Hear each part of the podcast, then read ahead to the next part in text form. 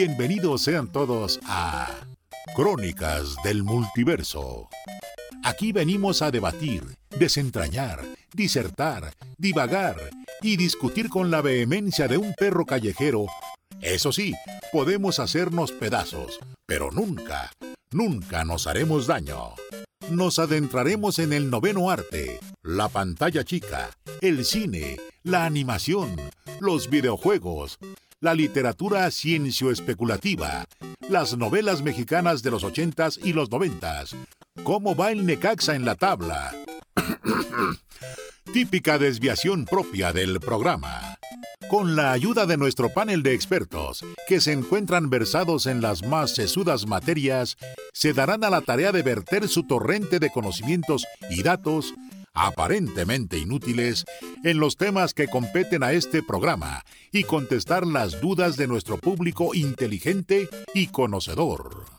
De día somos personas normales, pero una vez que llega el jueves a la medianoche, nos convertimos en los nerds más poderosos del mundo. Esto es Crónicas del Multiverso.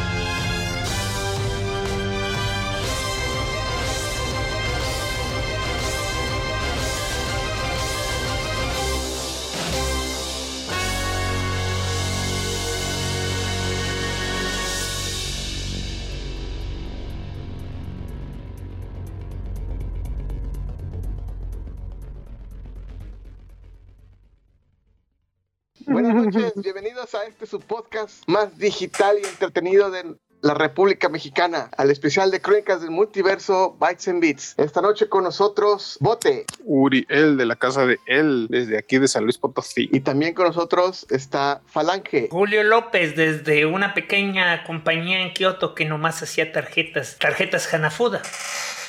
Hoy vamos a hablar de muchas cosas que hacían y ninguna es tarjetas. Así es. Vamos a continuar nuestra saga de historia diagonal juegos de la famosa consola del Wii. Entonces, si están viendo, si nos están viendo en YouTube, podrán ver una pequeña pila de cassette. Eh, DVDs de discos. DVDs, discos, este, Jewels o como les digan esos empaques. Castle Jewels, sí. ¿Eh? mira, a ver, vamos a a sacar un promedio rápidamente de cada torrecita. Tenemos aquí 1, 2, 3, 4, 5, 6, 7, 8, 9, 10, 11, 12, 13, 14, 15, 16, 17, 18, 19, 20, 21, 22, 23, 24, 25, 26, 27, 28 y 29. Entonces, el promedio 29 por 3, 4, 5. Son 5 torres de al menos 29 juegos.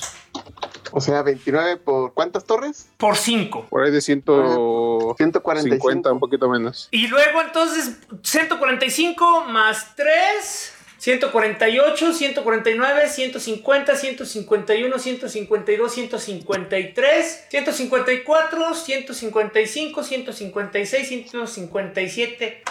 157 juegos en la torre. Literal. Y este, y, gracias a mi fiel amigo Bote, muy pronto se siguen sumando a esa, esa colección.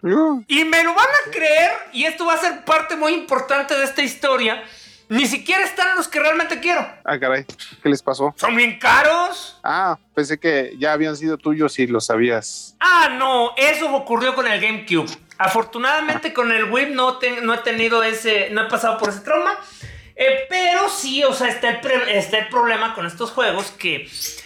Bueno, de hecho solo es un problema para el coleccionista, porque la verdad lo que es para Nintendo ha sido su mayor asset. Nintendo tiene algo que se llama en mercadotecnia el mercado siempre verde. Hay muchos mercados, como se ven, están los mercados azules, de los... O sea, los juegos de de Nintendo... colores. Sí, los juegos de Nintendo son siempre verdes, o sea, es decir, un juego de Sony, de Microsoft, usualmente saldrá.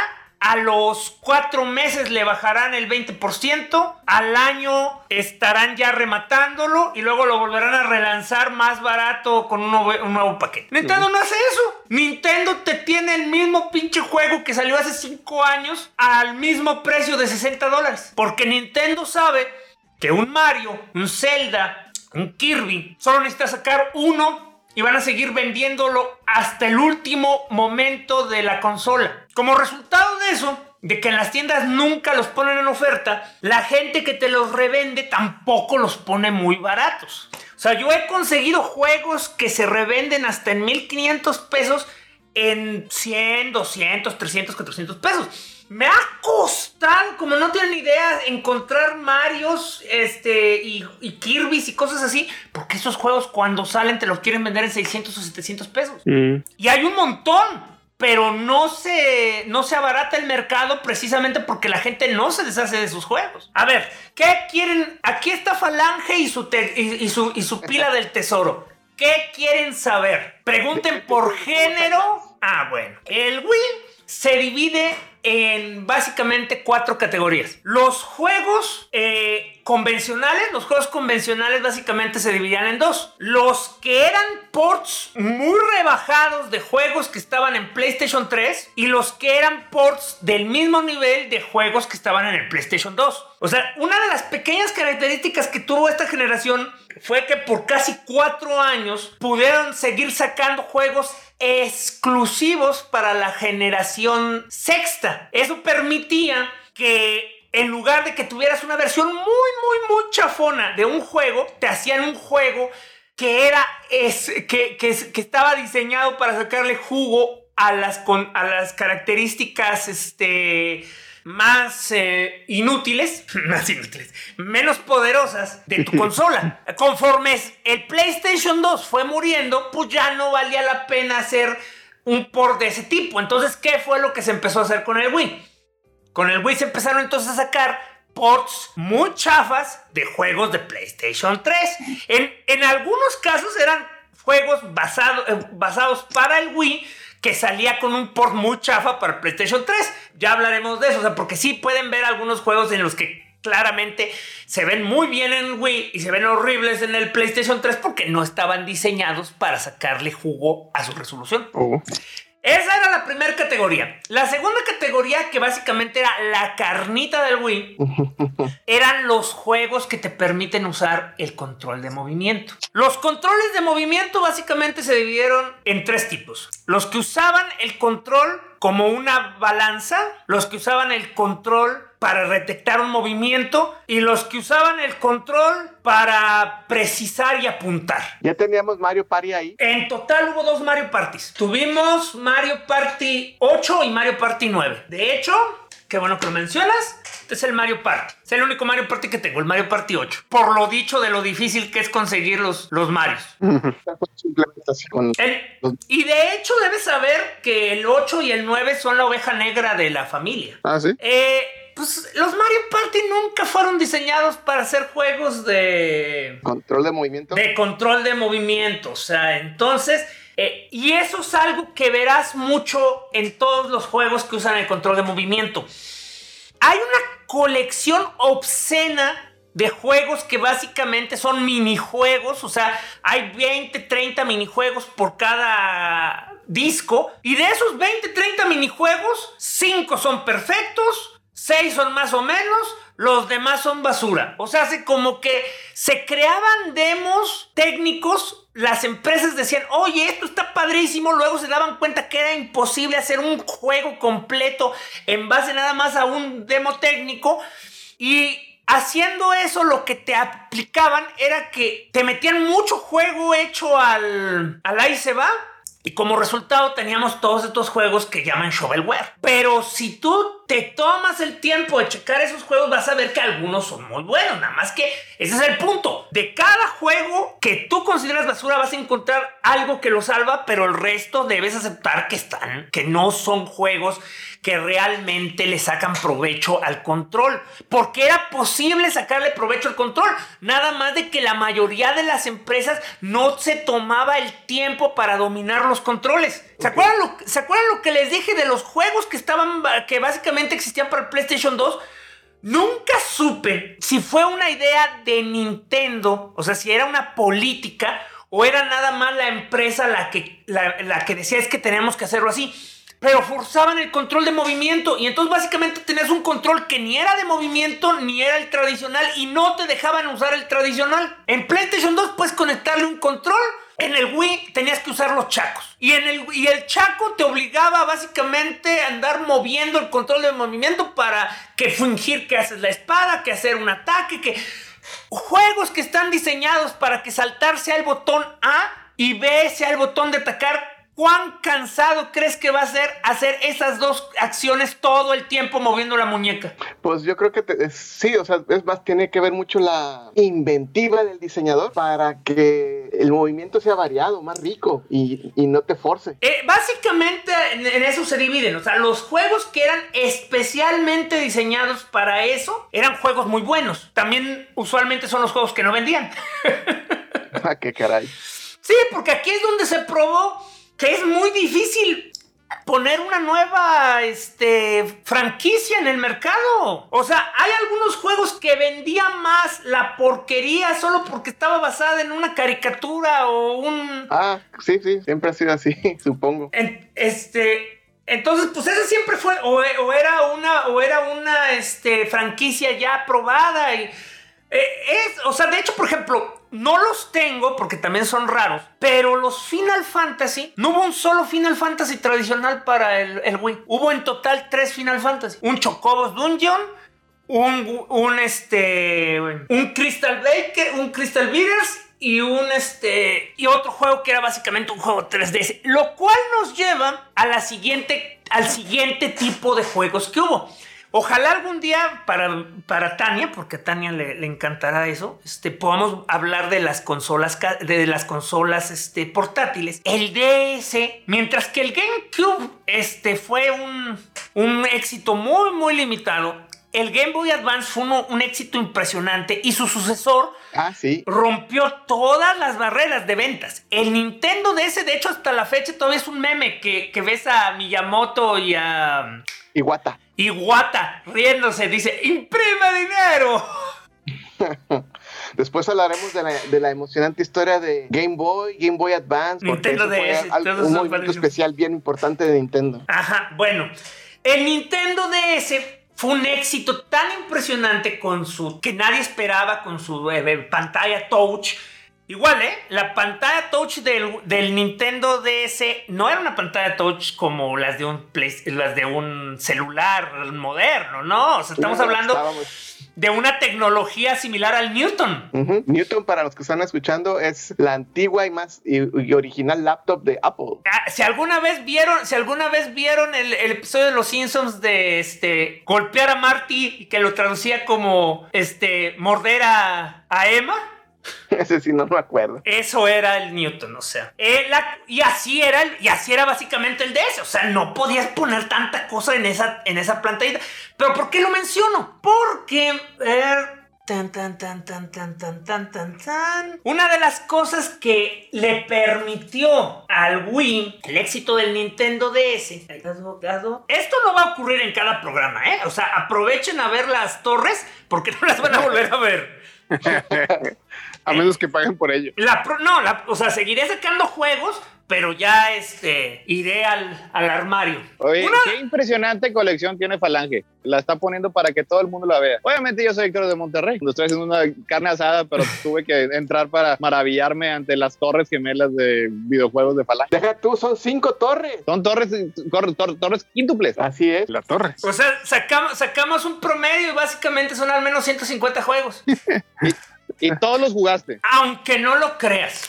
Yo, yo ¿Cuántas- no he jugado horas? ni la mitad de toda mi vida. ¿Cuántas horas de tu vida has dedicado al Nintendo Wii nada más? Bueno, Las suficientes. Nada más para que, nada más para que quede claro. El o sea, la verdad, aunque sí los he jugado y algunos los he acabado, esta, este, este, es, es- estos juegos realmente no son juegos que yo haya jugado por días, horas, meses y años. Pero le he dedicado más de mil horas al Wii por la misma razón que ahorita voy en más de 700 horas en el Switch.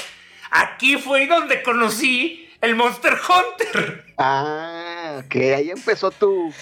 Ahí empezó mi, mi, mi, mi, mi, mi, mi- ¿cómo se llama? tu romance. Obse- Mi obsesión mi enfermedad. Ahí empezó mi adicción. Pero antes de llegar al Monster Hunter, partamos rápidamente de lo que quería comentar de las ventajas que dio el DS. Básicamente, los primeros juegos de alguna franquicia de DS que se pasaron al Wii eran ports tal cual. Tengo aquí el Trauma Center New Blood, que es un port del Trauma Center para Nintendo DS. El Trauma Center, de hecho, es un juego de Atlus que fue muy exitoso, que era básicamente, te hacía, era un RPG que te hacía, que te hacía, que te hacía pretender que eras un cirujano. Ahora, Entonces en el DS tú tomabas tu stylus y en la pantallita tenías que seleccionar y replicar los movimientos que te hacían imitar. Básicamente, pues era, recuerden, ¿eh? antes de que Hagen empiece como me lo hizo con, lo- con los tambores del... O sea, pues, o sea, es nada más un juguete. O sea, no, o sea, al momento de pasar cuchillo y de coser, pues no ibas a recrear un movimiento real porque no tienes esas herramientas. No es como la guitarra de. No es como la guitarra. Ay, no empecemos con eso que le va a dar otro ataque Hagen. ¡Esa guitarra no puede servir!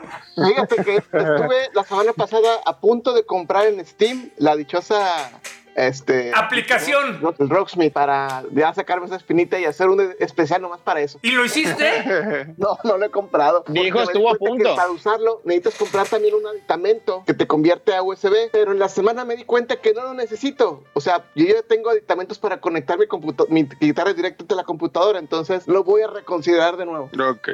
El poder siempre estuvo en él y. y-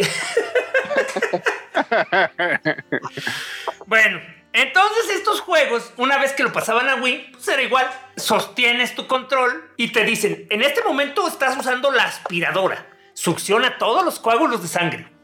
Oh, En este momento estás usando el bisturí. Mantén derechita tu mano y no cortes al paciente.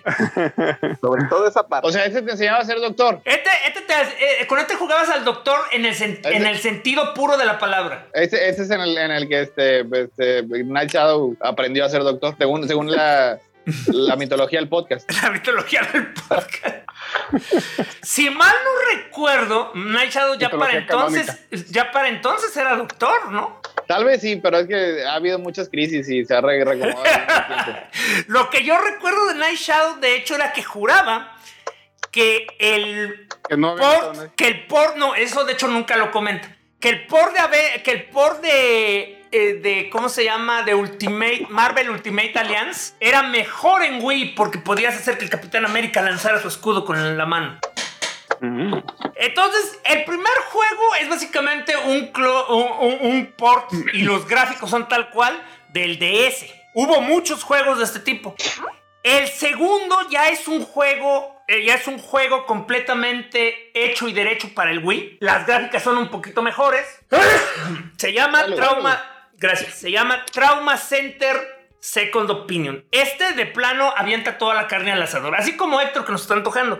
Este, esta se llama, es- es- en este juego ya no solo tienes un doctor, tienes varios doctores en una conspiración contra una farmacéutica. Para el tercer juego, el tercer juego fue Quítate que ahí te voy. O sea, el tercer juego tiene múltiples personajes, múltiples finales y varias y varias y varios este y varias rutas alternativas.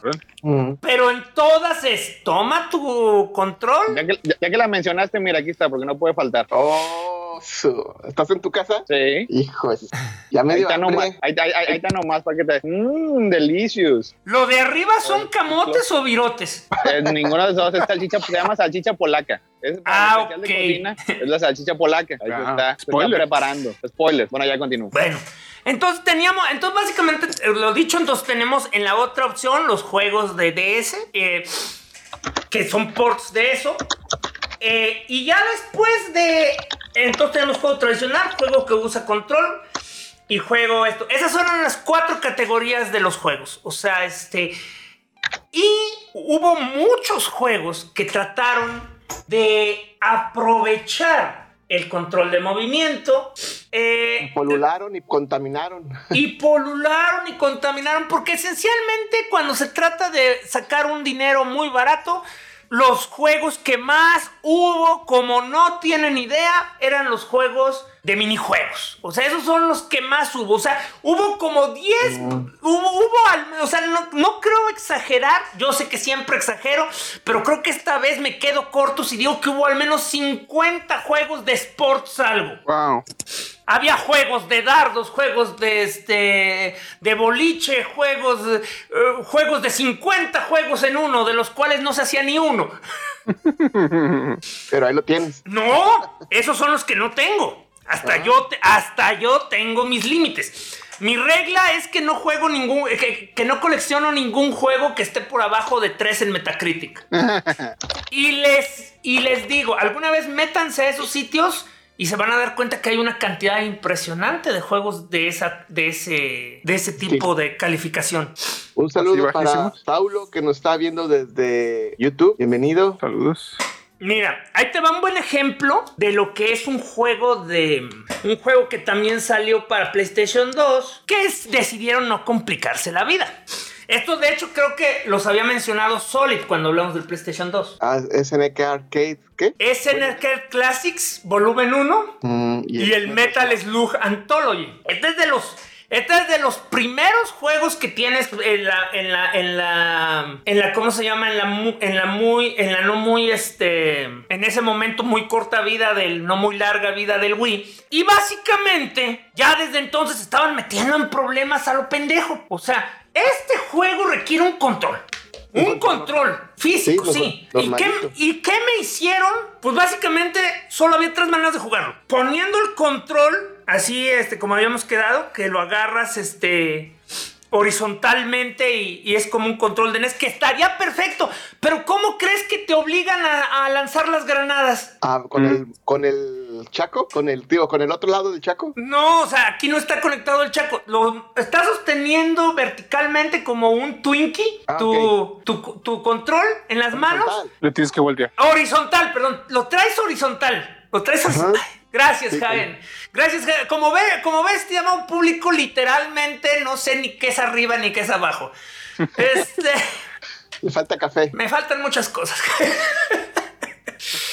El punto es que tomándolo de manera horizontal, estás muy feliz que mi botonada, disparo, esto. La granada, todavía tienes botones. Tienes el botón B atrás, tienes el botón. Ah, no. Decidieron que para lanzar la granada tenías que sacudir tu con- tus manos con el control. Sin, sin opción a cambiar. No con ese. O sea, si... Ahora, lo dicho, si te adelantaste y tienes toda la razón, si usas el chaco, también te obligan a mover el chaco. O sea, no es que no está mal, pero deben de darte la opción de cambiar esa configuración. Es que deberían darte la opción, porque repito, lo, lo- lo discutimos el otro día, ya existía el control clásico. ¿Qué les costaba poner el control clásico? Este juego te deja usar el control clásico, el, el 16 Arcade. Este sí te deja usar el control clásico. Entonces la única opción para tener un control este, análogo es usar el del GameCube. O sea, ¿por qué este no te deja usar el control clásico y este sí? Es un misterio. Este, Mira, por pues, cierto, ya no te deja usar el control del GameCube.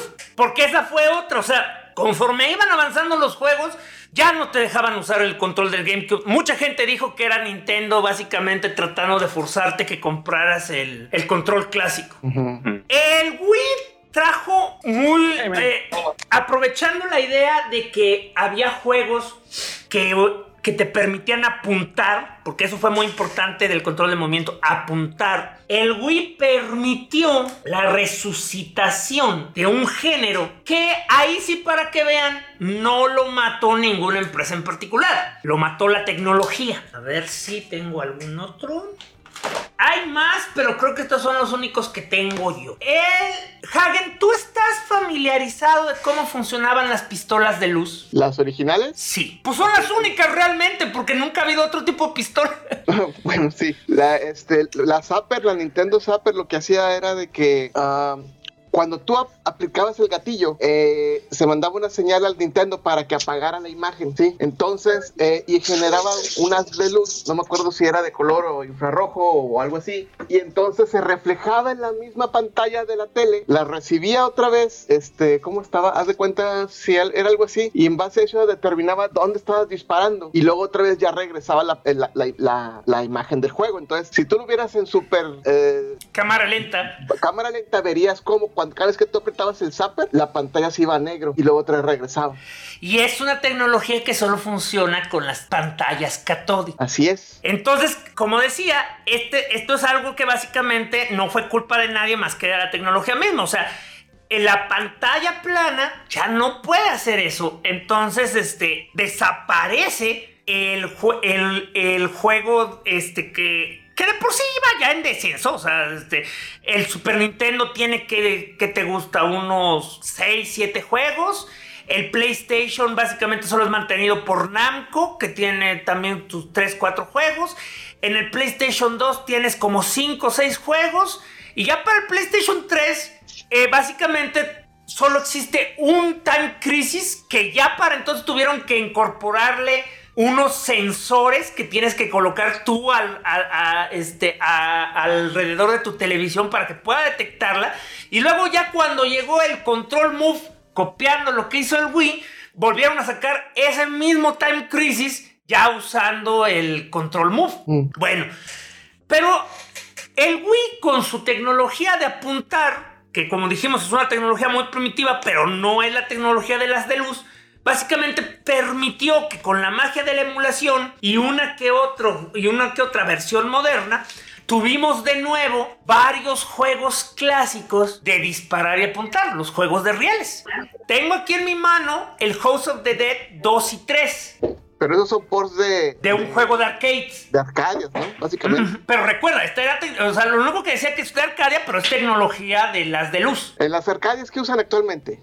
Pues las Arcadias ya no hace, ya, ya no hay Arcadias y ya no hay juegos de disparos que yo sepa. Sí, pues bueno, a lo mejor yo estoy en, aquí en el Peter Piper al que voy, este, están muy, muy retrasados, pero ahí hay, ahí está, por ejemplo, el Terminator. Todos Está- esos son luz, haz de luz. ¿Son CRTs esas, todas esas pantallas? Sí. Oh, algunas pantallas no necesa- eh, algunas pantallas no necesariamente son catódicas per se, creo que son las que le llaman las de proyección, Ajá. pero usan la misma tecnología de apagar la, de apagar De la pantalla. pantalla y, y- y rebotar.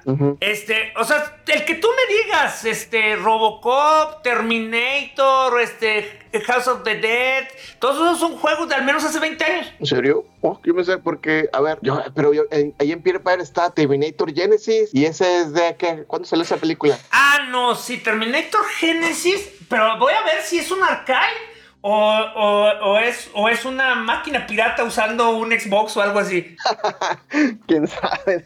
No, no me acuerdo de, de si, la, si el cajón era original. Vamos a ver, vamos a ver. Mm, pongo Terminator Genesis y me sale para el Sega Genesis.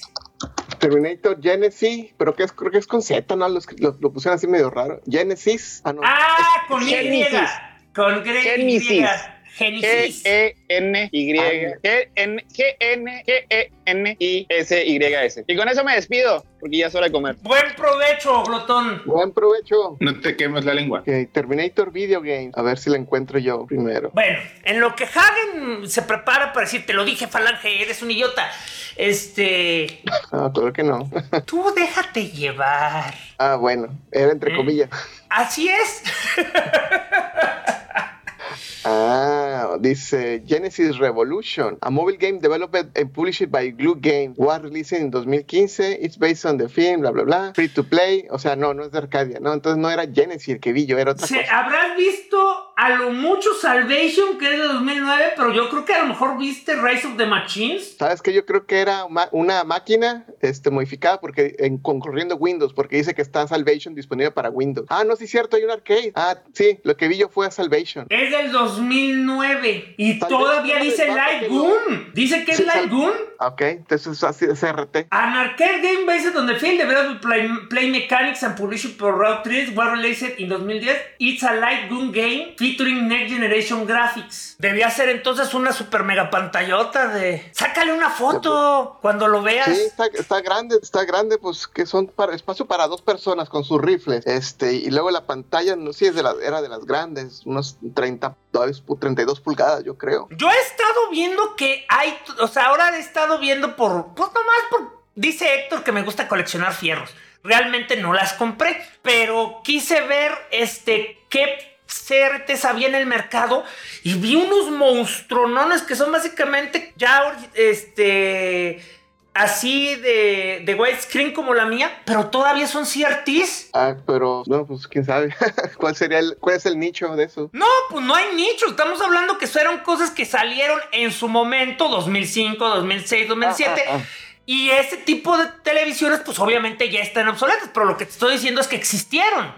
Entonces, si esas cosas existieron en la transición entre el cuadrado y el rectángulo plano, pues es lógico pensar que para algo como una Arcadia se pudo haber hecho específicamente. Bueno, ¿por qué es esto? O sea, el punto es de que realmente, aunque ustedes no lo crean, la tecnología del, del Gun es muy precisa y es, y es irreplicable pues en las tecnologías modernas. Entonces, lo que tienen que hacer estos juegos es básicamente emular y usar el sensor del control para mantener en, para mantener en secreto una mira que te, está, que te está guiando a dónde vas a disparar. Pero está padre. O sea, yo de hecho tuve la oportunidad de conocer dos juegos de arcade de Sega que nunca jugué en la, en, en la vida. En, en- en- o sea, nunca los conocí en, en estado salvaje, como dicen. Ghost Squad y L Machine Guns. De hecho, este es dos juegos en uno. Es Gunblade New York y L Machine Guns. De los dos no se hace uno porque la verdad estos son gráficos tipo PlayStation. O sea, son así de primitivos. Pero está divertido. Y este, por ejemplo, este está muy bien hecho. El Ghost Squad es básicamente un juego que además de que te salen todos los monos y, y le- y debes aprenderte dónde están todas las, eh, todos los puntos en los cuales te pueden matar, tiene unas actuaciones de esas que dan risa de lo mala que son. ¿Tú te acuerdas? No lo tengo porque... Ay, no lo tengo porque es carísimo.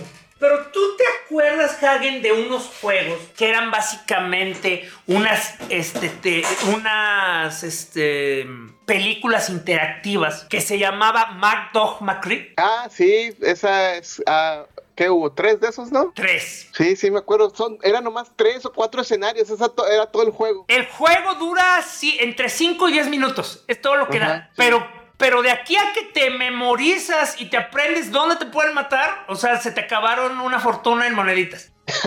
Sí, sí, básicamente eh, eh, son videos que se repiten una y otra vez, entonces completamente fijos y tú tienes que disparar para, es en el viejo oeste ambientado, creo que es un robo a un banco, bueno, de- no más me acuerdo del robo al banco. Y pues tienes que obviamente eliminar los cuatreros para que no te, no te disparen primero y, y pierdas, no me acuerdo si tenías barrita de vida o al primer disparo morir. Al primer, eh, eh, al primer disparo te mueres, pero tienes, dependiendo de la dificultad que le haya puesto el dueño de la maquinita, tienes de 0 a 5 vidas. Ah, Pero es como dices, o sea, en cuanto te disparas se acabó el juego porque, porque volvemos a lo mismo. Es nada más una escena. O sea, realmente no hay una interacción. O sea, solo tienes una fracción de segundo para activar tu control de pistola. Si no lo activas en el momento, entra ya la película donde te mataron. Es básicamente la misma tecnología del Dragon Slayer, donde realmente no tenías control del personaje. Tenías que presionar en el momento correcto la dirección izquierda, derecha, arriba o espada. Bueno, lo comentaba porque ese juego, el este, el, el, el Mad Dog McCree puede, este, salió toda la trilogía en un solo juego, en un solo disco para el PlayStation, para el Wii. Entonces.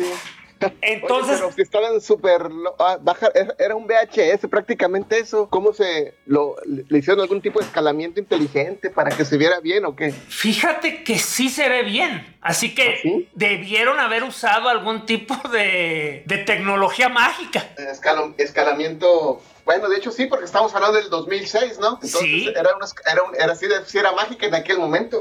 Eh, Porque mira, de hecho hay otra cosa. Aunque no sé, no, no sé si realmente era tan mala la calidad porque esos juegos usaban láser disc, este... Sí. Era, eran Laserdisc, es correcto. Entonces, pues tal vez no era tan difícil darle una, una resolución relativamente digna. Porque, porque, oye, tampoco, o sea, no voy a mentir, tampoco se ve como si fuera una película, o sea, pero no se ve mal. Sí, sí. Muy pixelado por el escalamiento a 480p. A ver, permítanme un segundo. No me voy de aquí nada más que si hago un jalón, perdemos las torres, perdemos la computadora y me sale más caro el, el caldo que las albóndigas. Se andan cayendo las torres de Hanoi.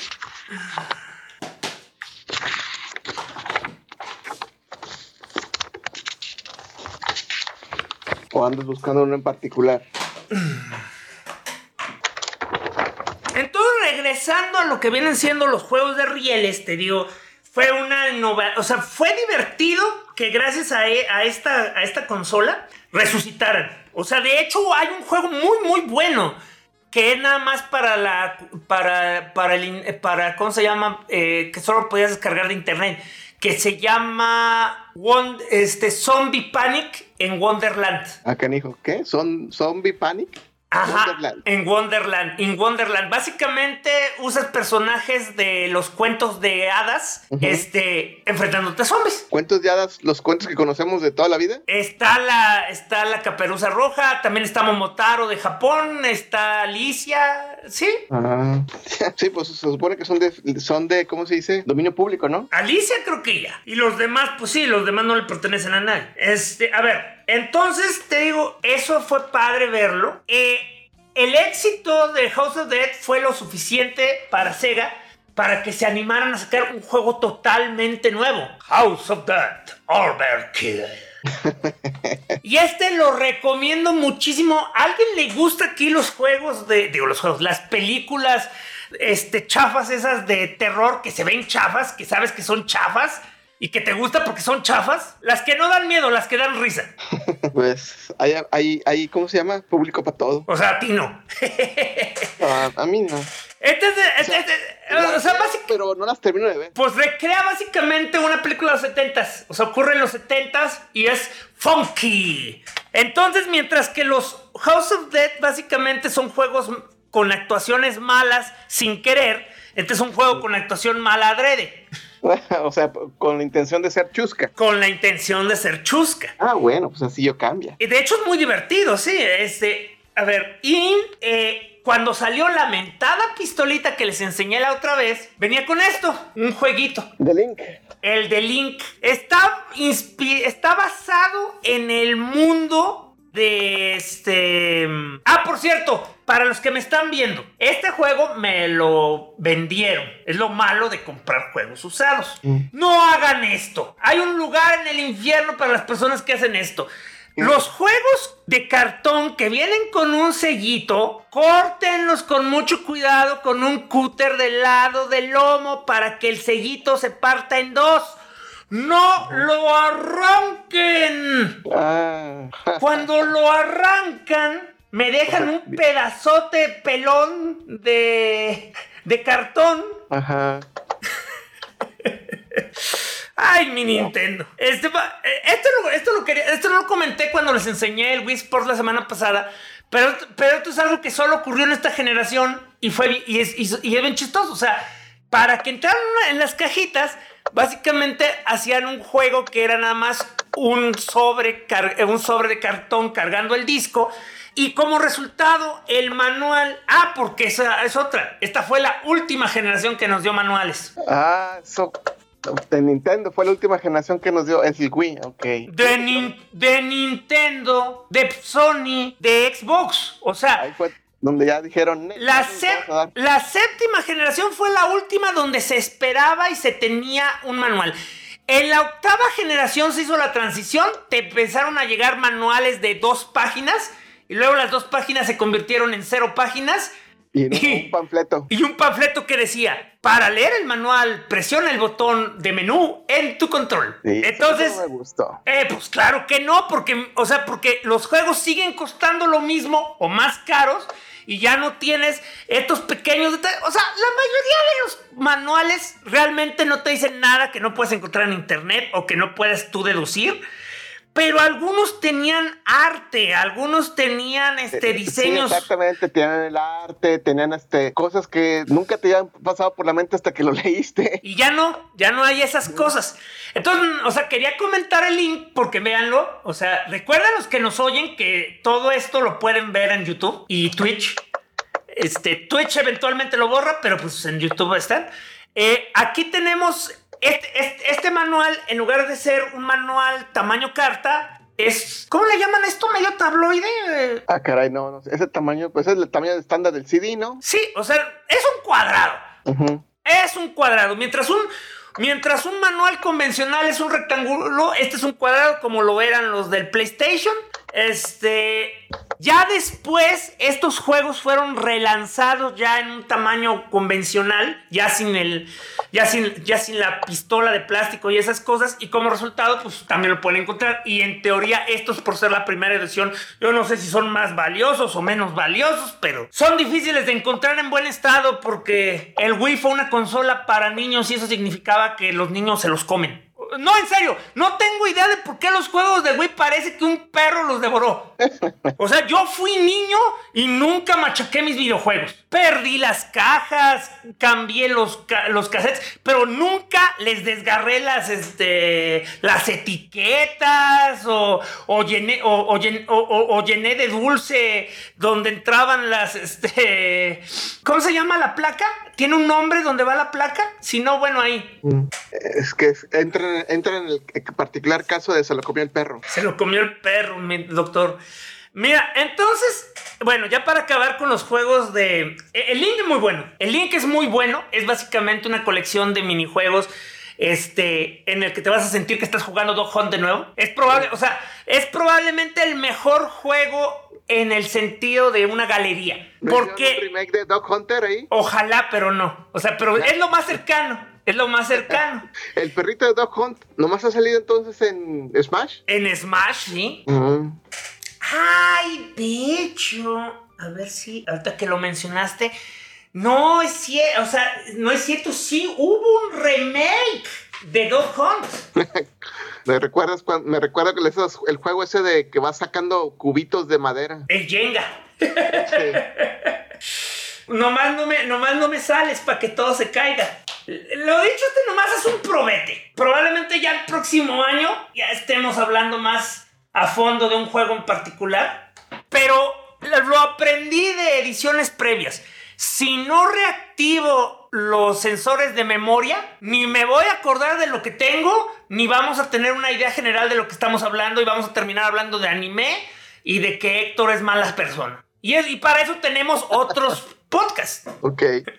Este, el Wii Play, luego voy a hablar de por qué vendió tanto. Es uno de los juegos más vendidos del Wii por razones que no tienen nada que ver con su contenido. ¡Ay, no! De una vez. De una vez mejor. Eh, tenías el Wii Sports que había logrado vender la consola. Y Nintendo quería convencerte de seguirle comprando chácharas y periféricos. Así que el Wii Play, tomen en cuenta lo siguiente. Un control valía 60 dólares. 70 dólares. no, un control valía 50 dólares. Y un juego valía 50 dólares. El Wii Play solo costaba 60 dólares y venía, yo no tengo esa versión porque yo compré el juego tal cual así como está. Venía en una caja que te incluía un control. Entonces, básicamente la gente lo racionalizaba así. Compro un juego y me sale a 10 dólares el control. O compro un control y me sale a 10 dólares el juego. Sí. Y eso motivaba a que la gente comprara el bundle. El Wii Play se hizo con la idea de crear más juegos que usaran el control de movimiento. Resultado, por lo que les platiqué que le pasó a todos los juegos. Son 1, 2, 3, 4, 5, 6, 7 juegos, 8 juegos. De los 8 juegos, solo uno se considera una obra maestra, dos que funcionan bien y los demás que guacala. Relleno. Relleno. Es, no sé si se alcanza a ver. Este que estoy señalando es el juego de los tanques. Mm, Es divertísimo, Hagen. Este, ¿recuerdas ese juego de las arcadias de Nintendo de Bandai que eran unos tanques que se metían sobre un laberinto y tú tenías que vencer a todos los tanques? Sí. Es lo mismo, pero básicamente todo, o sea, el control de movimiento y poder señalar a dónde apunta tu tu tanque lo cambia todo. O sea, lo vuelve preciso, lo vuelve este, eh, fácil de usar. Y gracias a que el control del tanque lo haces con el move, básicamente, digo con el move, con el chaco, básicamente nunca tienes problemas de, de confundirte a dónde vas porque estás teniendo un movimiento natural. Ese es el mejor juego de esto. Pero, no sé si alcanzan a ver aquí. ¿Qué, qué es lo que estoy señalando? ¿Qué se ve? Pues como que es el del Dog Hunt. Es el de Dog Hunt. Mm, Este juego es el que es un remake del Dog Hunt, con todo y los patos, pero no sale el perro. ah. Ah, apenas te iba a preguntar. Oye, ¿tiene nombre el perrito? en Smash Bros. creo que su nombre es Dog Hunt Dog. No, pero no tiene un nombre personal, digamos. Tú ponle Juan. Eh, O le ponemos Julio si quieres, o sea. ¿Para que lo quieras más. Juegos de riel. Ya para terminar ahora sí. Umbrella Chronicles. ¿Cómo, que para terminar con ese? Si vas a terminar juegos de riel, entonces tienes que hablar de eh, sin, sin, punish- sin Punishment. Ese no es de riel, ¿o sí? Claro que sí, papá. Nomás que no es del tipo de, de pistola. Pero eh, Eh, bueno, a ver, gracias a que ya lo. Gracias a que Hag- Hagen arruinó la sorpresa por. Porque yo solo dije, vamos a terminar con los juegos de riel. Nunca dije, vamos a terminar de hablar o ya no les voy a platicar de más juegos de disparos, ¿verdad? rieles, tú no tienes control de la cámara. to- La cámara te lleva. Bueno, este fue un juego original porque una belleza que tuvo el Wii es que básicamente todos los juegos, eh, eh, es que básicamente no tuvimos juegos de Resident Evil. Ya estaba, ya, ya se había ido para otro lado el, la, pastos más verdes, Pues- más azules. Pues básicamente el, el Wii era un pasto más verde. El problema es que la tecnología no estaba. O sea, ya el PlayStation te estaba haciendo juegos muy complicados y, y- y Capcom quería este dulce, du- la dulce, dulce, dulce dinero del Wii, pero no tenía cómo. Tuvimos un Resident Evil 4 que es básicamente un este, port del huevo de GameCube y que los que lo han jugado dicen que es la mejor manera de jugarlo, que nunca querrías regresar a un este a un control clásico. En GameCube. El de Wii. Es que Ah, es el eso. Hubo un, game- hubo un Resident Evil 4 de GameCube que después se pasó al PlayStation 2, que después se pasó al PlayStation 3, que... Pero cuando lo pasaron al Wii, implementaron el control de movimiento y los que lo han jugado, porque yo no lo jugué, yo no lo compré, yo dije, ¿para qué lo compro? Tengo el de GameCube. Dicen que es tan superior que nunca querrás volver a jugarlo con un control convencional. Ok, ya. Pues es como lo que me decías, ¿no? La experiencia del tanque cambia todo. Ajá.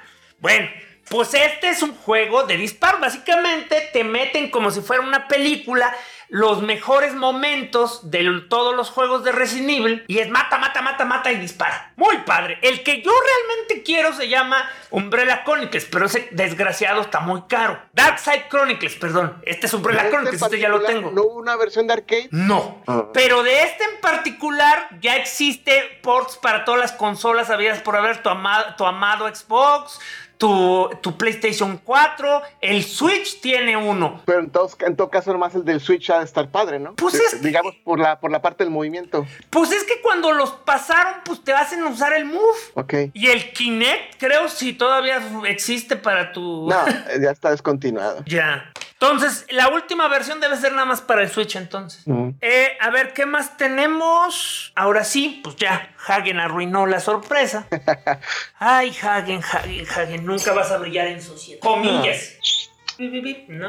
Ah, Oye, ¿los tienes ordenados? Cuando los tienes en su... Donde los tengas, ¿los tienes ordenados o nomás... quepan? Están ordenados hasta que dejan de estarlo. O sea, pero por, mu- pero por mucho tiempo están ordenados. Y una vez que se empiezan a desordenar, tengo que sacarlos todos y volverlos a ordenar. O sea, pero cuando están ordenados, yo los ordeno por compañía. Ah. Este. Es la única forma que no se me hubiera ocurrido ordenar.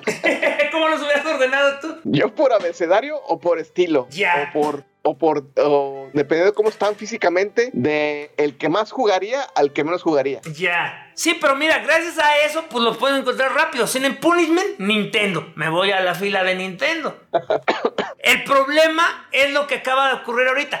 Conforme los voy cortando y recortando como baraja de cartas, pues ya se van Ya. Se confundiendo. Este, más mezclando. Sí, o sea, ya de hecho, ya mañana voy a tener que reacomodarlos absolutamente todos, o sea, pero sin and punishment. sin and punishment, su sello. Este juego es de hecho una historia de triunfo y éxito, o sea, en el Nintendo 64 existió un juego llamado Sin and Punishment que por estar ya muy cerca del fin del ciclo de vida del 64 no salió de Japón. Esa fue la razón. Esa fue la razón. Oh, no sabía. O, o sea, siempre hay. Me acuerdo que había leyendas urbanas. No, es que es muy dramático y demasiado violento. Pero no, fue nada más eso. ¿Eh? Yo- es- ¿Cuál drama- dramático? Dra- juegos dramáticos hay muchos y, y- Pues sí, Hagen, pero pues así. Así es como funcionaban los rumores. ok, bueno, lo más mm, vale mencionar de que fue un juego muy aclamado en Japón, el Sin Punishment de Nintendo 64. Y cuando salió este en Wii, todos se fueron para atrás, es porque dijeron, ¡ah, por fin! Y, y incluso porque llegó a América. Y es que de hecho vino, vino por partes, porque es la, la mejor parte. Primero hay que explicar por qué es tan bueno. La empresa se llama Treasure. O sea, es un juego producido por Nintendo, pero el estudio desarrollador se llama Treasure. Treasure es esencialmente, ustedes ubican los contra y cualquier contra que consideren el mejor contra, o sea, del, del 1 al 4, eso es Treasure. Treasure era, una empre- era el estudio desarrollador de los contra de Konami que se hartaron de hacer contras porque Konami solo los ponía a hacer contras, se independizaron y crearon su propio estudio. Treasure, básicamente no hay un juego que Treasure no haga que no sea un éxito. O sea, un éxito de crítica, porque no siempre son éxitos de ventas. Pero siempre son éxitos de crítica. Siempre un juego de Treasure es literal un tesoro. Entonces, algo muy bonito que hizo Nintendo, eh, también hay que hablar de eso ya más, con más tiempo, lo que se llama la consola virtual. Eh, la consola virtual fue la primera vez que Nintendo presentó juegos en formato digital de su archivo. El Nintendo, el Wii, el Nintendo Wii fue una revelación para ese aspecto. O sea, ya lo había, ya, ya, o sea, el, el Xbox ya nos había dado eso. Y al salir primero el 360, de hecho el 360 estaba este, Sí. muy, muy por arriba de la, de la competencia con su servicio este, de juegos virtuales, porque tenía todo. Tenía juegos de computadora, que me parece entonces ya había en computadora de, de desarrolladores indie y juegos clásicos. O sea, este, de hecho, Konami fue de los primeros en apoyar presentó el Frogger de Arcade, presentó el Castlevania de PlayStation 1, este, y no me acuerdo qué otro juego, o sea, y así hubo varios. Entonces Nintendo, al ver cómo estaba la competencia, también creó su consola virtual, así la llamaron, para diferenciarla de su tienda en línea, la eShop. Y la consola virtual la dividieron por consolas. En su mejor momento llegó a tener como siete, o sea, el MSX, el Commodore 64, el Nintendo, el Super Nintendo, el Nintendo 64, el Sega Genesis, Arcade, que Arcade per se no es una consola, porque cada, cada juego estaba en una placa. Por definición, cada arcade es su propia consola. Sí. Pero, pues así se entiende, ¿no? Así los conoces tú. La maquinita es una consola. Eh, el TurboGrafx. Y entonces, la sorpresa vino cuando empezaron a traer juegos japoneses. Eso sí, sin meterles un peso. O sea, no los tradujeron, no les pusieron este... Pero trajeron juegos que eran fáciles de jugar. Y uno de esos juegos, antes que saliera este, fue Sin and Punishment. Sin and Punishment de Nintendo 64 llegó al Wii para la consola virtual. Y la belleza del juego es que el juego siempre se planeó como una película norteamericana. Así que tenía diálogos en inglés. Exactamente. Está todo en japonés, pero los diálogos del juego están en inglés. Entonces es un juego entendible. Ujú. Eh, el juego es tan bueno que de hecho hasta el día de hoy el Nintendo Switch nos acaba de meter otra vez en la consola virtual, eh, ya tienes un 64 virtual y, y uno de los juegos que puedes jugar es Sin Punishment. Raro que tienes que desembolsar un billete adicional, ¿verdad? Eh, pues, pues es... Ay, mira, Hagen, no voy a mentir. Está bien pinche caro si lo pagas tú solo. O sea, Sí. pagar, mil, pagar 1100 o 1300 pesos por una suscripción anual se me hace un robo al despoblado. Pero si tienes ocho amigos y digo siete amigos o, o una familia grande y cada quien coopera con 320 pesos, ya no suena tan caro. Sí, Bueno, sigamos con... sí. O sea, sí, o sea, después de este trauma, del trauma que Nintendo hace llorar a Hagen, malvado Nintendo. Algún día hablaremos de la comparación de, de- de servicios, ¿eh? O sea, la verdad, Hagen se ha restringido mucho. O sea, si yo hubiera sido, si yo estuviera en los zapatos de Hagen, estaría todos los días hablándoles de las bondades del Xbox Pass. Buenas tardes. ¿Tiene tiempo de escuchar de Xbox Pass nuestro señor y Salvador? O sea, porque la única razón por la que no tengo Xbox Pass es que no tengo un Xbox. O sea, lo primero que haría teniendo el Xbox este es el Xbox Pass. O sea, cancelo, cancelo el Netflix y pongo el Xbox Pass. Oye, Netflix ya va a empezar con sus propios streaming de juegos. Eh, sí, para, para celulares y nada más para Android. Estaba buscando un poco de información, pero no hay mucho. Nomás dicen, pero no salen. Ajá. Ay, sí, a ver si no se convierte en Vaporware. En fin, no, no creo que sea Vaporware porque yo no veo a nadie emocionado. Pero bueno, entonces, el Sin and Punishment es lo que a mí me gusta. El único juego que yo usaba de referencia, pero ahorita ya soy un abuelito y creo- no creo que nadie lo ubique. El tipo de shooter que era era el, era el Yakal o el G.I. Joe o incluso el este. Ay, el de Natsume, ¿cómo se llama ese? Wild Guns. Wild Gun, pero- Básicamente, básicamente, mientras que en un juego de rieles tú estás en primera persona, en estos juegos tienes, ves a tu personaje por detrás y tienes control del personaje. Lo mueves, lo mueves de izquierda a derecha, mientras que con la, con la, con la pistola apuntas a dónde vas a disparar. O sea, básicamente tienes que estar... Ay Dios. ¿Te congelaste? Sí, ahorita vengo. Ok, bueno, les platico. Eh, eh, la la ¿Qué pasó, mecánica es de que controlaba, este, como decía Falange, con eh, la mano izquierda controlabas el, el- personaje de modo que te puedas mover alrededor de toda la pantalla. En el caso de Serious Punishment, este, los personajes tú podías ir corriendo sobre el, el piso o podías activar dos formas de desplazarte en el aire. Entonces te podías mover por toda la pantalla como en un Star Fox. Pero lo que no tiene Star Fox es de que este, a donde tú diriges tu nave, prácticamente diriges la mira.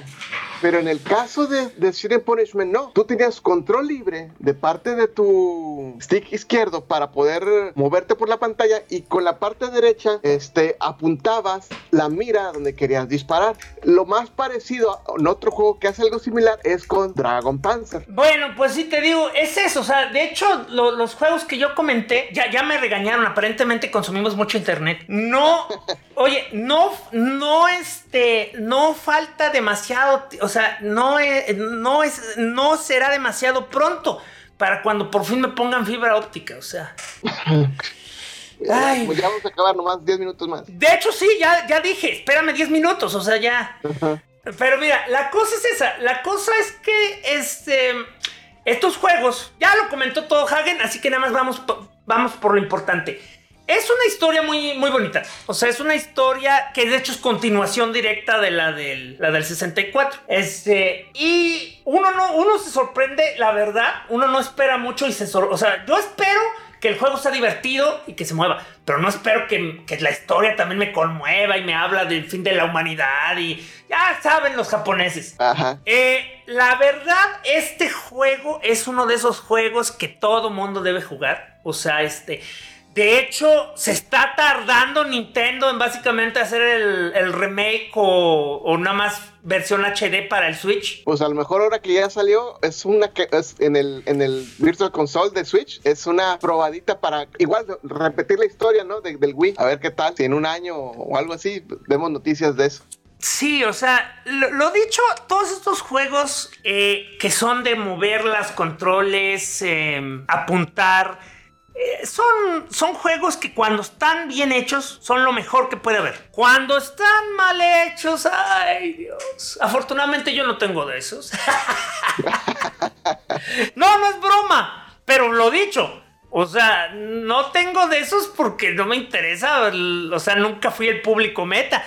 Yo, la verdad, me, me apiado, me apiado de los niños que crecieron en esa época y que sus papás les traían Ratatouille, este, Rapunzel, eh, eh, buscando a Nemo y cosas así. O sea, que a duras penas pueden ser llamados juegos. O sea, y lo peor es que ni siquiera eran juegos baratos. O sea, bueno fuera que dijeras, bueno, mamá lo compró porque valía 10 dólares. No, o sea, eran pinches juegos de 50 dólares que nada más, que nada más la empresa descarada le ponía la, la licencia más cara que encontraba para poder sacar algo. Sí, pues básicamente la magia de las licencias. Antes de, ahora sí, antes de acabar así rápidamente, otro género, esto, esto lo voy a comentar más a fondo, por ahí debo tener mejores ejemplos, pero otro género que resucitó gracias al Wii, porque bueno, este no resucitó, digamos que este le dio más... em. No, prominencia, le dio más prominencia en el mainstream, porque yo esto lo conocí gracias a un amigo. Este, él es muy fanático de este juego. De este, no de este juego, de este género. Lo que le llaman click, point and click. Ah, ok. O sea, en PC sigue siendo, o sea, yo no sabía, pero en PC sigue siendo un género bastante concurrido. O sea, Uh, sí, vas a Walmart y, te encuentras los, los cajitas de, point, de historias de point and click, ahí como si fueran con los dulces, allá, allá en las cajas. O sea, hay montones, montón, porque son baratos, porque básicamente a la gente le gusta la historia y no le importa que se vean como juegos de Windows 95. Así es. Entonces, este, pues, mandado a hacer para el Wii. O sea, hay docenas. O sea, que tu Sherlock Holmes, tu, este, Agatha Christie, tus, este, Ah, son de Agatha Christie, los que yo he visto son de Agatha Christie. tus Agatha Christie, tus este. Esta, esta muchacha, la que es la contraparte de los Hardy Boys, ¿cómo se llama? Mm, Ay, se me fue su nombre, pero es la detective adolescente súper famosa. Kim, Kim, Kim. ¿Qué imposible? No, esa no era detective. Ah, ¿no? Nancy Drew. Ah, ya, ya te iba a decir también Carmen San Diego. Eh, Hay juegos de Carmen Sandiego también, pero esos son edutainment. Esos, pa- eso- esos no son point and click, esos son para que aprendas que en Wisconsin se hace el queso. Eh, bueno, esos son muy buenos juegos. Este no es un muy buen juego, es probablemente el único juego malo que tengo. Yo sé quién es Wolverine. Eh, se llama Harvey Birdman. Birdman. Harvey Birdman, Attorney at Law. Era una, se- era, era una serie de Adult Swim que básicamente tomaba al superhéroe de Hanna-Barbera, el que gritaba Birdman y lo, Ah, sí, conver- sí, sí. y lo convertía en un abogado que básicamente, un, un- un- un patético abogado que básicamente resolvía este, asuntos legales con personajes de Hanna-Barbera en situaciones de adultos. Mm, Eh, señor Pedro Picapiedra, ¿es verdad que usted es jefe de la mafia? El, el, el Bubu había sido arrestado por ser el Unibubu, como el Unabomber. Ah, ok. Y cosas así. Bueno, el juego te lo vendían entonces y tú te imaginabas que iba a ser un juego de aventura gráfica. Un ¿Dice point and click. Capcom? ¿O qué Es? Capcom. Capcom es el este. ¿Cómo se rebajó a hacer eso? Es que Capcom, para este momento en particular de su vida, Capcom era el publisher por excelencia. O sea, ellos no los Ah, fabricaban, nada más los, los distribuían. Ajá. Eh, mira, Hagen, Capcom ha visto mejores días y estos no son ni siquiera los peores. No sabía que hacía publishing para terceros. Pues nunca has oído, por ejemplo, eh, hablado de Shantae. El primer Shantae de Game Boy tiene Capcom en la caja. Ah, no, sí conozco a Shantae, pero no sé, no, no conocí el de Game Boy. Este, uno de los juegos de Wii que no tengo eh, es un Neopets Puzzle Capcom. Ah, Bueno, que se nos acaba el tiempo. Este juego básicamente te, te decía que ibas a jugar cuatro casos de Harvey Bittman. Y tú te imaginas, no hombre, voy a estar buscando pistas, eh, entrevistando gente. No es un juego de esos, es un pinche DVD interactivo. O sea, bien pudo haber salido en. Bien pudo haber salido en el DVD box set de la, de la temporada. O sea, o sea, solo, solo tienes cuatro posibles respuestas. Y si te equivocas en una respuesta, tienes que reiniciar el caso. mm, no, pues no. Y por eso te cobraron 50 dólares. Eh, a, es, a una persona normal. O sea, Ajá. Falange, Falange, eh, mi Wii, mi colección de Wii, mi colección de GameCube y mi colección de DS, o sea, GameCube, DS, eh, este, ya son inexistentes, pero la de Wii todavía la tengo. Existen gracias a una institución que ya no existe, el Blockbuster. De hecho, no sé si puedes alcanzar a ver aquí el pestagote de, de la etiqueta que le arranqué su código de barras gigante. Ah, sí. O sea, todos estos juegos, y aquí todavía tiene el triángulo que decía Game Rush, compramos tus juegos. Hmm. O sea, este juego, si mal no recuerdo, me costó 50 pesos. Que es una de las razones por las que tengo esta clase de juegos en primer lugar. O sea, lo que le decía a Solid la última vez que hablamos. O sea, cuando estos juegos valen 50 dólares es una mentada de madre. Cuando estos juegos te costaron 10 dólares o menos, pues puedes decir, ay, pues sí, tiene cositas interesantes. Duele menos. No solo duele menos, los aprecias más. Y ya para cerrar, esta sí es la madre y joya de todos los juegos de Point and Click. Es un juego que este sí hizo Capcom. O sea, Capcom sí lo hizo, puso, puso a sus mejores hombres a trabajar aquí. Saquen Wiki. Oye, nunca le había escuchado ese. Sacan Wiki Quest for Barbaros Treasure. No, nunca escuchaste de ese y ese es el, y ese, y ese es el problema. Este juego le fue mal en ventas. O sea, mira, a veces, a veces puedo entender a las empresas. O sea, todo el tiempo nos estamos quejando. No, hombre, que este, que, el- que las empresas no hacen nada nuevo, este, ¿cómo es posible que siempre nos quieran dar pan con lo mismo? Ya estoy harto, ¿dónde está la innovación? ¿Dónde está? Cuando hacen cosas nuevas, estas cosas no venden. Mm. Esto es una aventura que parece un anime, o sea, parece una caricatura que cobra vida hecha y derecha. O sea, el mejor point and click que tú te imagines, el no, no sé cuál podría ser el mejor, el Manic Mansion, el este Sam Max, este algún juego de esos con una animación perfecta y puro puzzle que requiere que uses de manera ingeniosa el control de Wii. O sea, Mm, chulada de juego, maravilla como no existe. No vendió, pero Pero me gusta ponerlo como un ejemplo de los mejores juegos que hay que usaron correctamente el control. Es un Eh. pirata y su compañero el monito y entre ellos están buscando un tesoro. Y todo es así como... En parte te sientes Dora la exploradora, ¿no? De, oh, tengo un, tengo un coco y un serrucho. ¿Qué podré hacer, amiguito? Pero otros sí son muy complicados porque no sé si has jugado un juego clásico de, de point and click. Esos luego son bien, este, obtusos. O sea, luego es este, eh, a ver, tengo un soneto de Chopin, un chicle, este, la, constela- la constelación de, Uro- de Orión y, este, y un microondas. ¿Qué debo hacer? Y la, y la, y la respuesta era, este, navegar en el Nilo a las 4 de la tarde. O sea, eh, cosas que no tienen ningún sentido, ¿no? O sea, pero... Oh, bueno, pues vámonos, vamos cerrando entonces. Este, muchas gracias a todos por habernos escuchado. No olviden que estaremos todos los martes. Hoy fue una excepción, pero estaremos todos los martes eh, revisando la historia de juegos y este, seguiremos todavía con la historia del Wii por unos, no sé, unos cuantos capítulos más. Este, el, eh, sí, unos poquitos, 5, 10, 15, ya saben. el jueves, eh, ¿qué tenemos en Crónicas? Esperemos, esperemos tener a Hagen.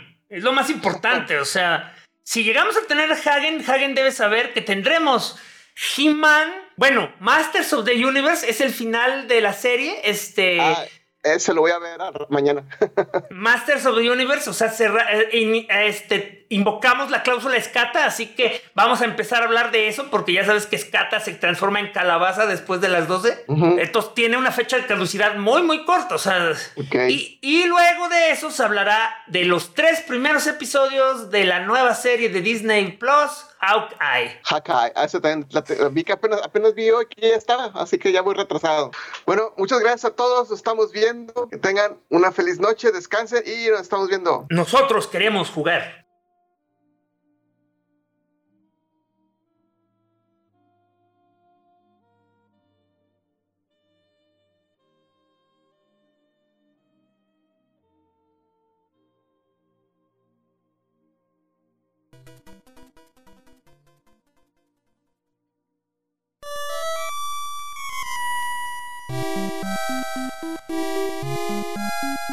Esto fue otro episodio de Crónicas del Multiverso, el mejor podcast que ha habido en la historia de la humanidad. Les agradecemos su atención y les pedimos que se suscriban a nuestro canal de YouTube para vernos en vivo o darle like a nuestra página de Facebook. Y los esperamos en www.crónicasdelmultiverso.com, donde encontrarán maravillas más allá de su imaginación. Los esperamos la próxima semana, croniqueros.